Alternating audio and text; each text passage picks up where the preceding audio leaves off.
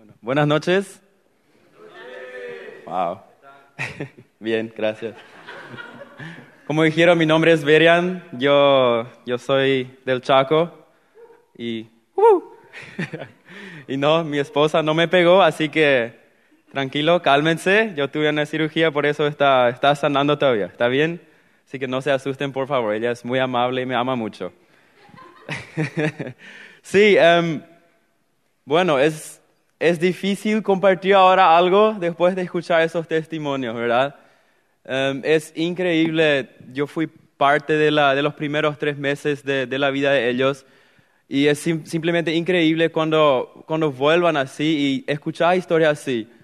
Y siempre me, me da una pasión aún más para Jesús cuando escucho la historia así. Y ahí me doy cuenta que es, eso es porque, porque yo lo hago. Y ahí veo, en esa historia, en esos testimonios, veo por qué Jesús quiere que haga eso, ¿verdad? Um, bueno, como, como Mark dijo, probablemente se están preguntando por qué una alfombra roja. Yo, yo no vine con esa idea. Él me pidió si podría venir con un tema o algo. Le dije algo y él perfeccionó mi idea nomás y ahora estamos acá con una alfombra roja, ¿verdad? Después vamos a dar los Oscars, así que está bien. No, um, yo quiero hablar la noche de la persona más importante de mi vida. Um, yo quiero hablar de un, de un amigo mío que, que, cambió todo en mí. Um, yo no quiero hablar acerca de una religión, yo no quiero hablar de alguien que, que, que está solo el domingo. Yo quiero hablar de alguien que es mi amigo fiel y que nunca me va a dejar. Um, pero antes de empezar a hablar de eso, yo quiero compartir un poco de mi historia para que tengan una mejor idea también. Um, yo crecí en el Chaco, uh, de, sí, en el, sí, en La Plata crecí. Yo, yo me acuerdo en el octavo grado del colegio, me senté una vez y le dije, Dios, no quiero hacer más nada de ti. Vos sos un Dios viejo o estás sentado en tu trono de oro. Uh, probablemente ya no tenés cabello como yo ahora. Um, y no quiero hacer más nada de ti porque no te importa lo que estoy haciendo. Porque yo soy joven, yo tengo otras ideas, yo quiero hacer eso, aquello, pero vos sos un Dios viejo y vos probablemente no querés saber nada de eso. Y eso le dije a Dios, termi ahí terminó todito con Dios. Y empecé a vivir mi vida propia, ¿verdad? Empecé a tomar mis decisiones propias. Um, en, el, en el colegio fui terrible, en aquel, aquel, entonces yo pensé que era el más fachero del colegio, pero ahora les digo que fui terrible. Yo lastimé uh, a muchas personas emocionalmente, incluso mis profesores, muchos de mis compañeros, que no estoy nada orgulloso de eso. Um, y, pero yo pensé en aquel entonces que eso es lo que yo quería hacer. Pero siempre y siempre yo tenía algo dentro de mí que quería más uh, algo que estaba gritando por algo más, ¿verdad? Y nunca sabía qué era. Yo pensé, bueno, si me voy ahora a esa fiesta y tomo tantas cervezas, eh, probablemente se va a llenar eso. Y fue la fiesta, tomé ciertas cervezas, me emborraché, después de la mañana me desperté otra vez, lo misma cosa. Bueno, dije, tengo que tomar más entonces. La próxima fiesta me compré más cerveza, tomé más, no me ayudó. Bueno, Empecé a fumar. Ah, eso probablemente me iba a ayudar, pensé. Eso, eso es lo que estoy buscando. Empecé a fumar y tomar. Y me cuentan, no, tampoco es eso. Y ahí eh, yo ya estaba en el tercero, yo gradué y decidí ir, venir acá a Asunción para estudiar. Yo pensé, cuando, cuando, cuando voy a estar lejos de mi familia, las personas que me conocen, ahí realmente voy a poder vivir mi vida y voy a tener lo que yo estoy buscando, ¿verdad? Uh, vine acá, pero eso no fue el caso. Um, yo, me, yo me iba a, cada fin de semana me iba a una fiesta, cada semana volvía a casa borracho, uh, empecé a fumar marihuana, yo pensé que eso me iba a dar, eso es lo que yo estaba buscando, pero, y eso pasó por, cuando yo estaba acá en Asunción, eso pasó por dos años, casi dos años. Hace un momento, um, yo sentí que ya no, ya no puedo más, es, era como yo ya probé todo y ahora no sé qué voy a hacer. Y ahí yo sentí que Dios me quería hablar ya. pero siempre me acordaba de lo que yo le había dicho en el octavo grado, ¿verdad? Le dije, no, no quiero hacer más nada de vos, te voy a dejar y no te voy a escuchar, porque yo sé que especialmente ahora ya no me querés, después de todas esas cosas que yo hice, ¿verdad? Entonces empecé una batalla que, que tardó dos semanas, me acuerdo bien, y era como, el lunes empezó, el lunes de noche me junté con unos amigos y me emborraché, el martes me desperté, el martes de noche, me junté con unos amigos, me emborraché. Y eso pasó por dos semanas, porque yo sentía que había algo que me quería sacar ese vacío. Yo sé que había algo que, que quería llenar eso, pero yo estaba luchando tanto en contra de eso que yo pensé, bueno, si me em, emborracho cada noche va a estar bien, porque ahí duermo, ¿verdad? Hasta que llegó el fin de las dos semanas, volví otra vez a una fiesta totalmente borracho, pero esa noche no podía dormir. Yo estaba acostado en mi cama y, yo sentí nomás que había algo en mi pieza, que había algo que me, que me daba así un miedo, pero un miedo terrible que no me, no me dejaba dormir. Y, porque normalmente yo volvía a casa completamente borracho, me fui a dormir, ¿verdad? Porque así era. Pero esa noche no podía dormir y estaba acostado, no sé, por unas horas eh, luchando, yo tenía miedo, demasiado miedo, yo, yo sentí que había algo, yo como cuando apagaba la luz era como, está acá, y como que podía tocarlo. Yo prendí la luz, no había nada. Apagué otra vez, había estaba otra vez acá. Y, y era terrible. Y yo me acuerdo, pasaron unas horas y ahí de repente yo estaba en mi cama, yo no sabía qué hacer más. Y ahí de repente escuché, ahí fue la primera vez que escuché la voz de Dios. Y fue tan claro que Él me dijo, y me dijo, yo igual te amo y te voy a perdonar. No importa lo que hiciste, yo igual te amo y te voy a perdonar. Y ahí es como, es como mis ventanas así se rompieron y salió toda esa oscuridad que había en mi pieza. Y, es ahí donde tuve mi primer encuentro con Dios, mi, realmente mi encuentro personal con Dios. Y ahí entregué mi vida a Jesús entonces Um, y empecé a vivir una vida con Jesús, para contarlo más corto más. Después volví una vez a mi vida vieja um, porque tenía cosas de antes que, que, que, no entregaba todavía a Dios. O sea, había cosas pequeñas todavía que no entregaba a Dios y ahí el Satanás empezó a trabajar otra vez y um, volvió otra vez mi vida vieja.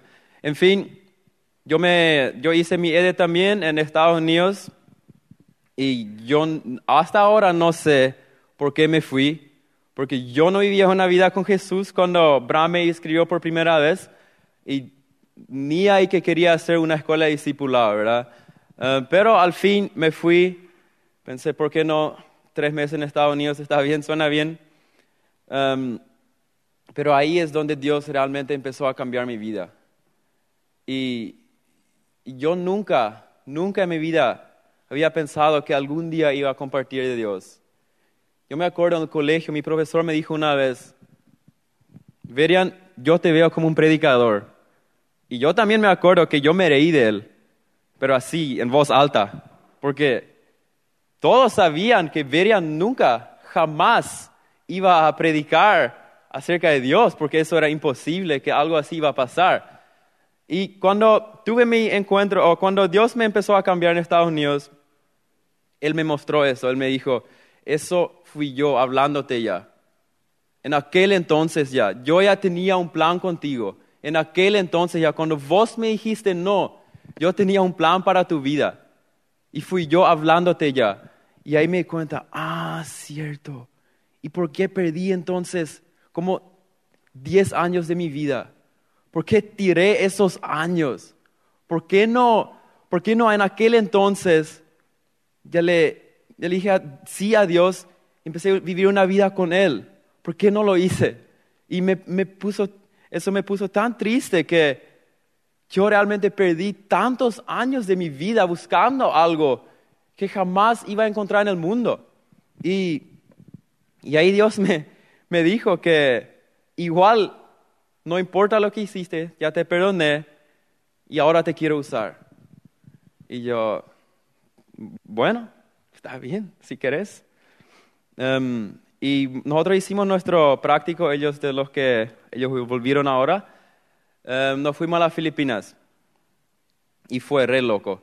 Yo me acuerdo el primer domingo, o sea, después cuando volvimos eh, cuando llegamos allá el primer domingo, mis líderes me dijeron que iba a predicar y le dije, bueno, está bien. Y ahí el sábado de noche me agarró dengue, que no sabía todavía que era dengue, pero no dormí nada toda la noche. Si algunos de ustedes ya tuvieron dengue, probablemente entienden. No dormí nada, yo estaba en el piso. Y a la mañana yo ya estaba listo para decir a mis líderes, ¿verdad? No, yo no voy a predicar porque me siento terrible. ni puedo levantarme, todo mi cuerpo estaba así temblando. Me dolía todo. Y ahí, cuando yo me quería ir a decirles que no iba a predicar, el Espíritu Santo me dijo, no, vos te vas a ir ahí y vos te vas a predicar. Porque no importa cómo te sentís, yo igual te puedo usar. cuando vos sos enfermo no significa que yo paro de trabajar. Y a mí eso, eso dolió un poco. Y bueno, le dije, está bien Espíritu Santo, no voy a decir no entonces. Y prediqué por primera vez en mi vida en, en una iglesia en el sur de Filipinas. Y yo quería anotar algunas cosas, yo quería así hacer apuntes y eso, pero el Espíritu Santo me dijo, no, será nomás tu cuaderno, hoy yo quiero hablar. Y fue tan, la, la presencia del Espíritu Santo fue tan fuerte y tan poderoso que después cuando terminé de predicar, yo me fui nomás a mi pieza y empecé a llorar. Y yo no sabía por qué. Y empecé a llorar así fuerte y no podía parar.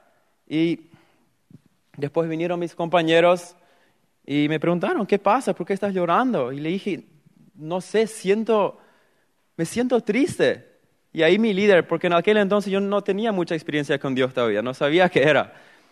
Y ahí me, mis líderes me contaron que más seguro es porque estás sintiendo el corazón de Dios para la gente de acá. Y Dios está llorando por esas personas.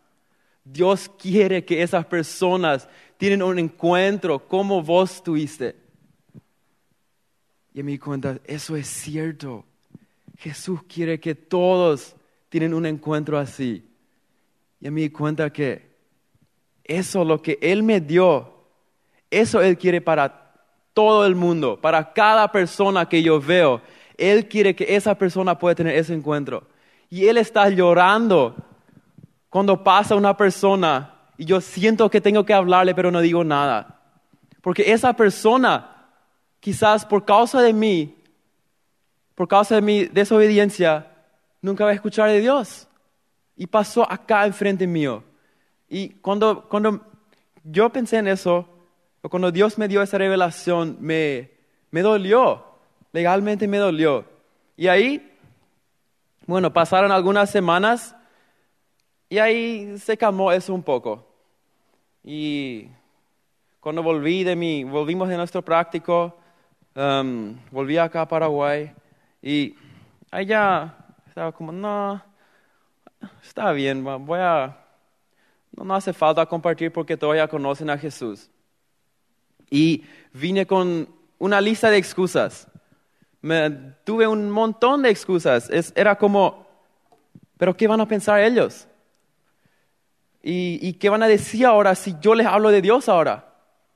Y, pero se van a reír de mí. No, imposible. No, él, ah, él, sí o sí ya conoce a Dios. No hace falta que le hable, ¿verdad? Y él, ese enfermo, no, no, él no se va a sanar. No, no. voy a dejar nomás, voy a dejar nomás. O soy muy joven. No, mejor dejo para los pastores que estudiaron, ¿verdad? Mejor dejo para esos que estudiaron 5 o 10 años. Ellos pueden compartir acerca de Jesús. Yo estoy bien cuando me voy a la iglesia. Ahí está bien, ¿verdad? Y tengo mis amigos cristianos. Está bien ahí. Y yo tenía todas esas excusas. Yo tenía todo eso.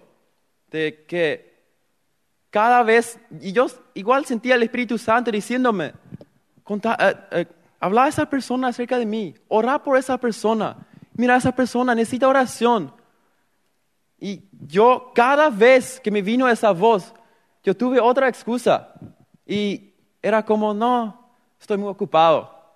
Pasé nomás así caminando. Y es, es impresionante, el, Jesús no ama tanto, ¿verdad? Porque nunca termina su paciencia. No importa cuántas veces decimos no, Él cada vez más, cada, cada día más va a preguntar otra vez y otra vez y otra vez y otra vez y otra vez. No se va a cansar, no se va a enojar. Pero Él se pone triste. Porque pasó una persona que quizás Él quería que se sane o algo. Y yo, como persona, le dije no a Dios. Y le pone triste eso. Porque cuando, cuando miramos nomás el Evangelio, cuando miramos cuando Jesús vino a la tierra, todos conocemos la historia, todos sabemos lo que hizo Jesús. Y todos sabemos por qué Él lo hizo. Él murió en la cruz por nuestros pecados, para que nosotros podamos ser libres. Él vino del cielo, Él vino del trono perfecto, del lugar perfecto, donde no había pecado donde no había nada de eso, donde no había enfermedades. Él vino acá para que nosotros podamos tener una relación con Él. Y es tan importante para Él que nosotros podamos hablar a Él, que podamos tener esa relación con Él, que Él vino, Él murió por nosotros y resucitó al tercer día. Y ahora yo estoy acá con mis excusas diciendo, no, estoy muy ocupado, no, hoy no tengo tiempo. Y es como, si, si observas esos, esas dos, esos dos lados, es como Jesús vino, murió por mí, por mis pecados, y yo ahora, yo le digo no, porque no quiero. Y eso es, es como, le duele a Jesús, le duele a Él que, que tenemos todas esas excusas, que tenemos eso, aquello que necesitamos hacer e incluso en la Biblia podemos observar eso. Es Pablo le, le, reta a Pedro, porque cuando Pedro se fue a visitar a Pablo, él, eh, al principio él estaba ahí con Pablo, con todas las personas ahí, pero una vez que vinieron los, eh, los eh, compañeros de Pedro, una vez que vinieron los que le conocían a Pedro por lo que él era, él se fue de Pablo porque se sintió culpable de estar con pecadores, ¿verdad? Y ahí Pablo le reta a él, ¿por qué ibas a hacer eso? Y es, es, un, es algo que, que, podemos ver en todo lado, que en, en todo lado podemos ver esas excusas. Y yo crecí con eso también. Yo crecí con eso que, sí, si entregas tu vida a Jesús, estás bien, estás salvo. Eso es cierto, es cierto, estás salvo. Si entregas tu vida a Jesús, es cierto. Pero Él quiere mucho más. Y Él te quiere dar mucho más. Y es como, le ponemos un límite al Dios, al Espíritu Santo, que no tiene límites. Nosotros le ponemos una caja al Espíritu Santo y Él quiere hacer mucho más. Él quiere salir de esa caja. Él quiere que nosotros le dejamos trabajar en nosotros y a través de nosotros porque le importa tanto que todo el mundo lo sabe. Y ahí también hay muchas veces eso de, no, yo no tengo el llamado de hablar acerca de Jesús. Yo no, yo no, yo no lo siento que tengo hablar acerca de Jesús. Pero mira lo que Jesús dice en Mateo 28. Vayan a todo el mundo y prediquen el Evangelio. Él no dice, a ver, si te sentís anda a predicar. Si no, está, eh, está bien, puedes sentarte ahí, está bien, deja nomás, no, no hace falta que hable de mí. Él no dice eso, es un mandamiento. Y, y muchas veces nosotros decimos, no, no es mi llamado. Nada que ver. Es un mandamiento de Jesús. Tenemos que hacerlo. No es quiero o no quiero, es un mandamiento de Jesús. Y muchas veces nos olvidamos de eso. Y yo incluso me olvidé de eso que realmente Jesús me dio ese mandamiento.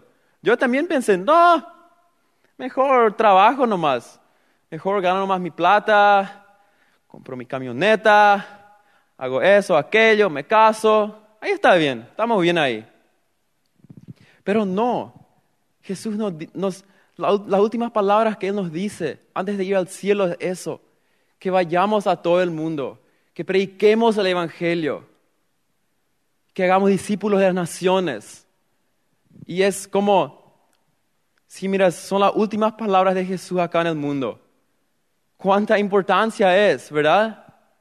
¿Cuán importante es entonces si Jesús eligió esas palabras antes de irse al cielo?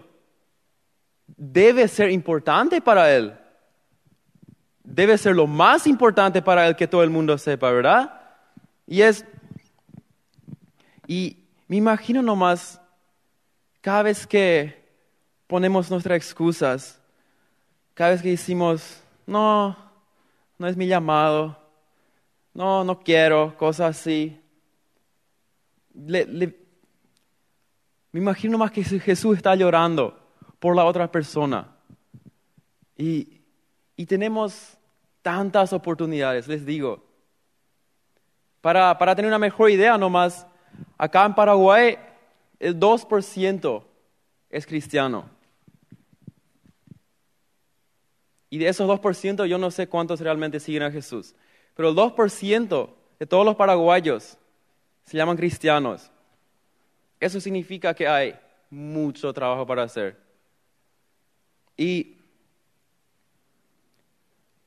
y, como ellos escucharon hoy, como nuestro líder dijo hoy, si ahora vienen delante de Dios, el día del juicio, vienen delante de Dios, hay 100 paraguayos, tus vecinos, digamos, tu vecino de tu barrio. Están ahí junto a vos. Entonces vos, si aceptaste a Jesús, y una persona más, de Jesús les va a aceptar. ¿El resto? No, no les conozco. 98 personas se van a ir al infierno solo porque vos no querías abrir tu boca y hablar con tu vecino, a compartir el Evangelio con tu vecino, a hablar a tu compañero de trabajo acerca de la bondad de Dios y cuán bueno Él es y cuánto Él les ama. Solo por eso. Y, y eso me pone triste que es así. Que cuando yo vi esos números por primera vez, que solo el 2% de los paraguayos se llama, eh, se llama cristianos, eso me puso muy triste. Y yo, cuando Dios me llamó de vuelta a Paraguay, yo no sabía cómo iba a hacerlo. Yo pensé, bueno Dios, hay alrededor de 7 millones de personas en Paraguay. ¿Cómo yo, una sola persona, puedo hacer algo? ¿Cómo yo puedo hacer una diferencia si soy una sola persona y tengo en aquel entonces 21 años? Es imposible que yo haga alguna diferencia. Y ahí Dios me dijo, no, no es imposible. Conmigo nada es imposible. Vos te vas a Paraguay y vas a hacer lo que yo te dije que hagas. Predique el Evangelio a todo el mundo. Y empezaba en Paraguay. Y a mí me di cuenta que eso es cierto. Y es, es tan fácil. Es, realmente estamos viviendo una vida tan libre acá en Paraguay. No hay persecución. Nadie te va a matar cuando hablas de Jesús. Imaginemos si ahora estás en China y si una persona habla de Jesús, si, son, chinos, directamente al, eh, al cárcel.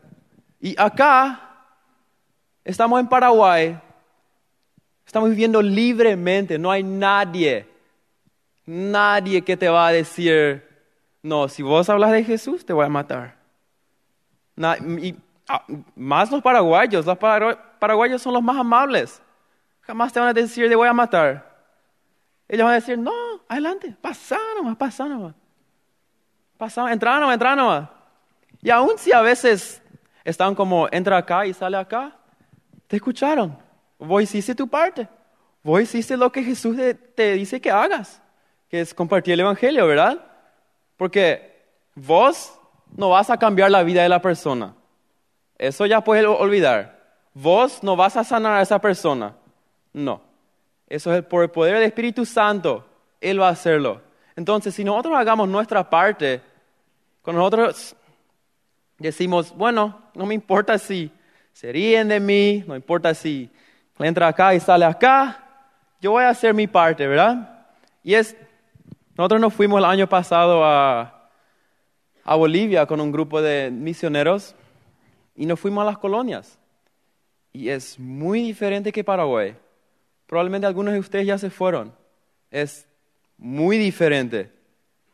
Yo, ahí, toda energía. Fuimos a la primera casa, yo con mi amigo que es de Bolivia. Aplaudimos. Un señor. No dice nada. Se da vuelta. Entra en su casa. Yo le miro a mi amigo.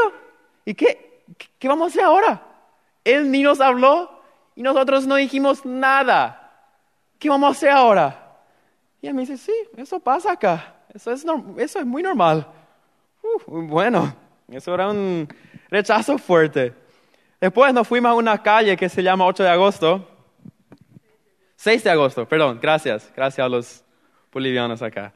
Eh, em, ahí vienen todos los menonitas de las colonias y hacen sus compras, ¿verdad? ¿Qué es el, miércoles, jueves? Miércoles, sí. Nos fuimos ahí el miércoles. Fuimos ahí con, con nuestros amigos. Y una historia chistosa. Habían cuatro hombres ahí. ¿Qué tal? ¿Cómo están? Bien. ¿Cómo es su nombre? Abraham. Ok. ¿Y el tuyo? Abraham. Ah. ¿Y el tuyo? Abraham. ¿Y vos? Ya ustedes están riendo. Abraham me dice. bueno, nada que ver con esto, pero eso era chistoso. Yo me reí demasiado.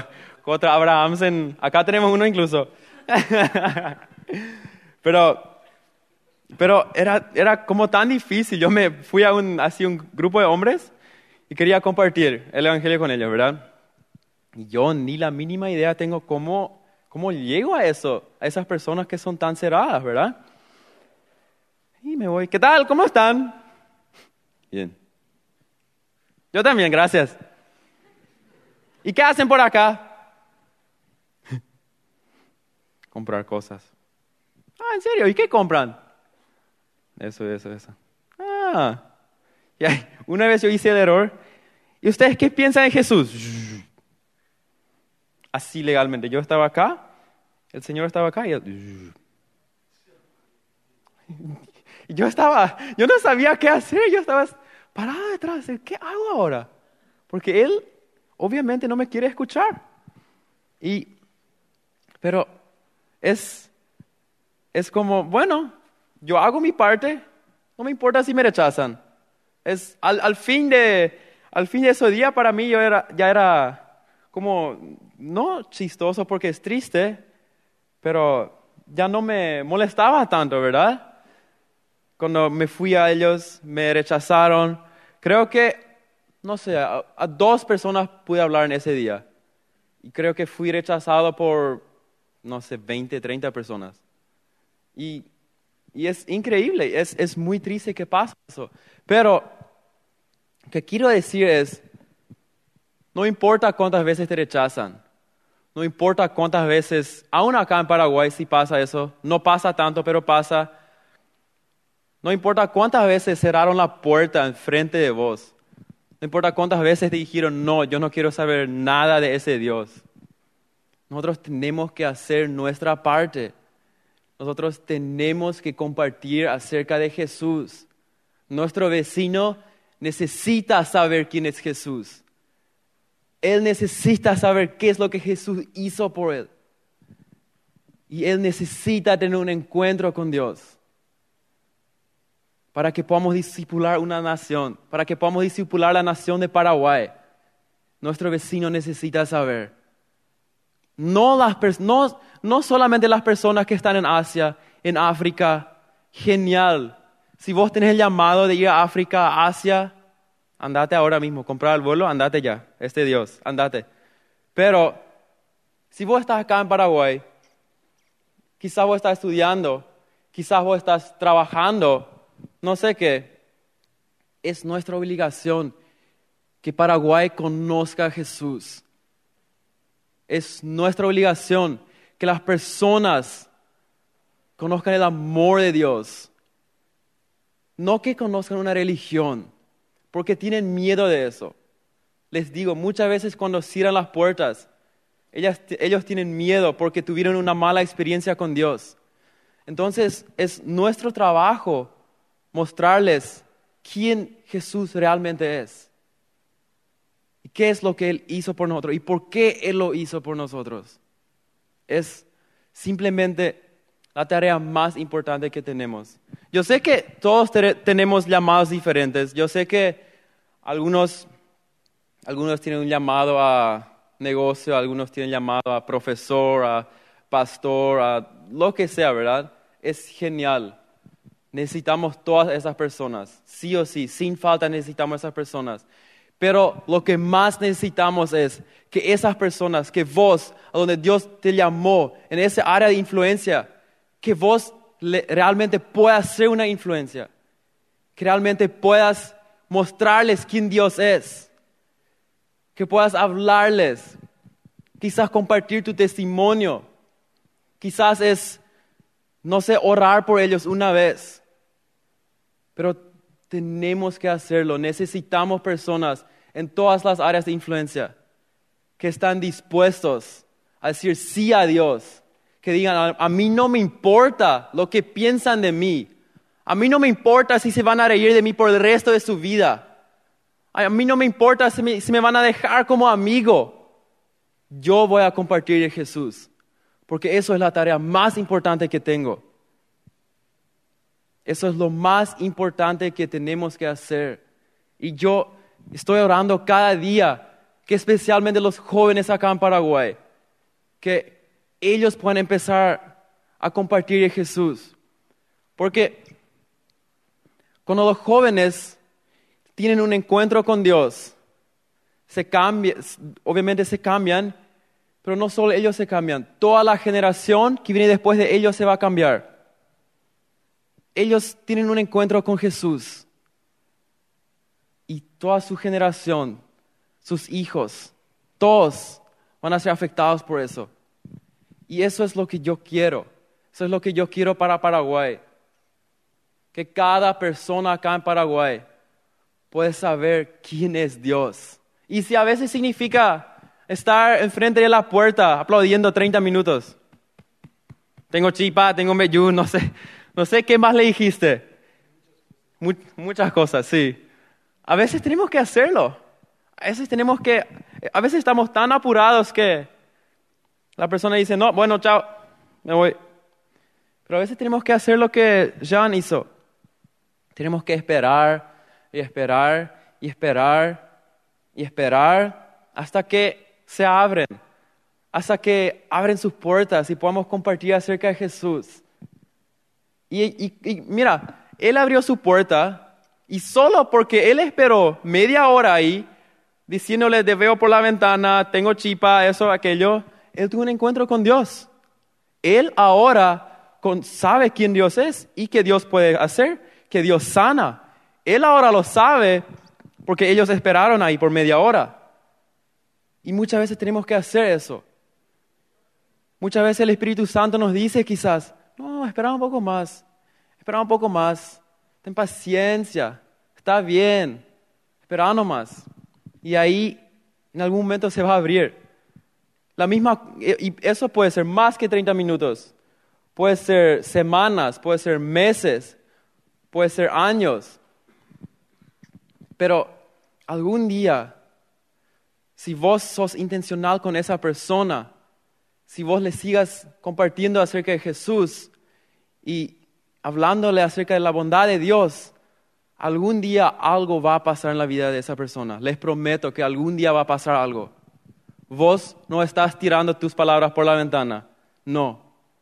Vos estás plantando una semilla que va a crecer y que va a traer frutas. Y a veces, muchas veces nosotros ni vemos esos frutos.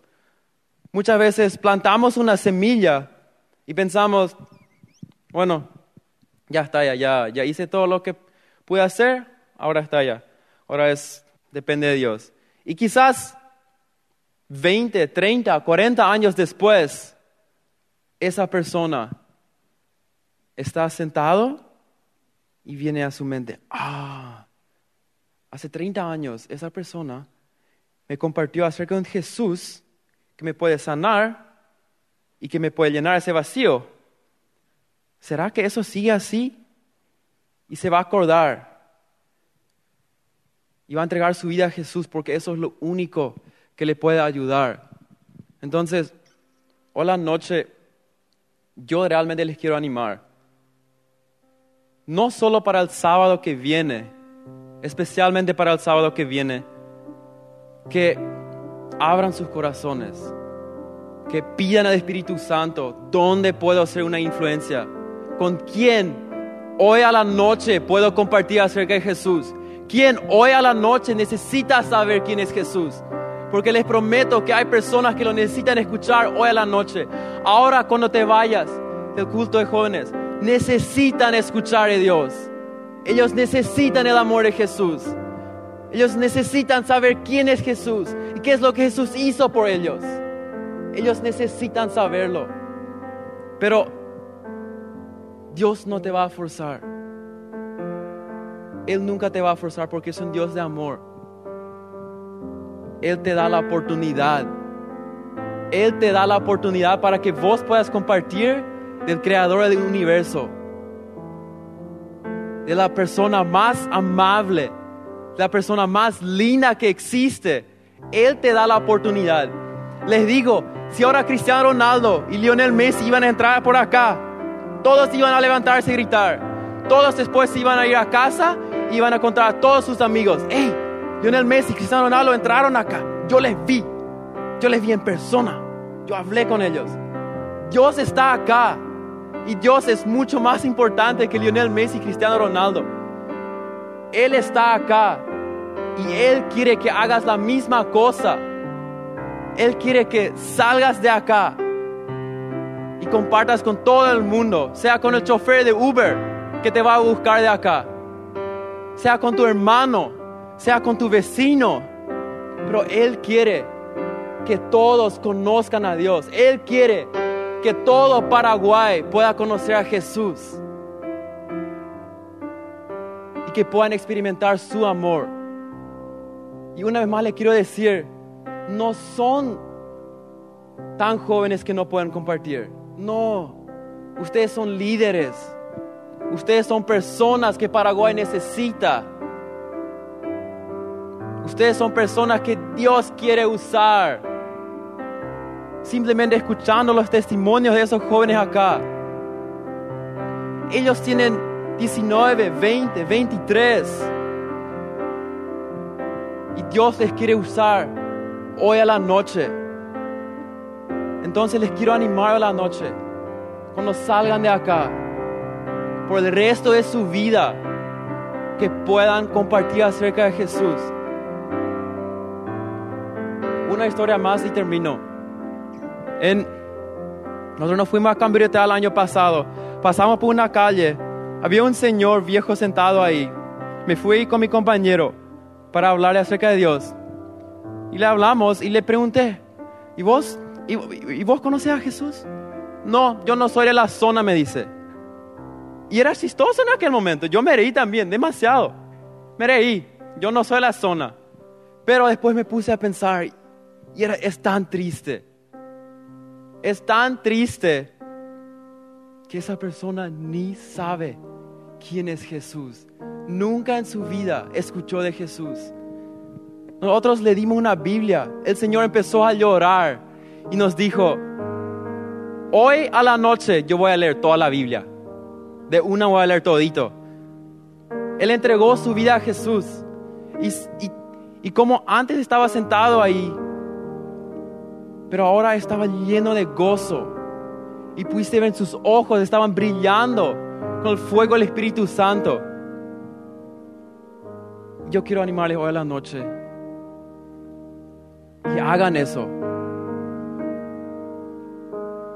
Que compartan de Jesús, porque Él les ama tanto y Él quiere que compartan de Él. Él es el único que recibe el Oscar hoy la noche. Él es porque pusimos la alfombra roja acá. Porque Él es el único que vale la pena, que vale todo. Y, pero tenemos que parar de poner nuestras excusas.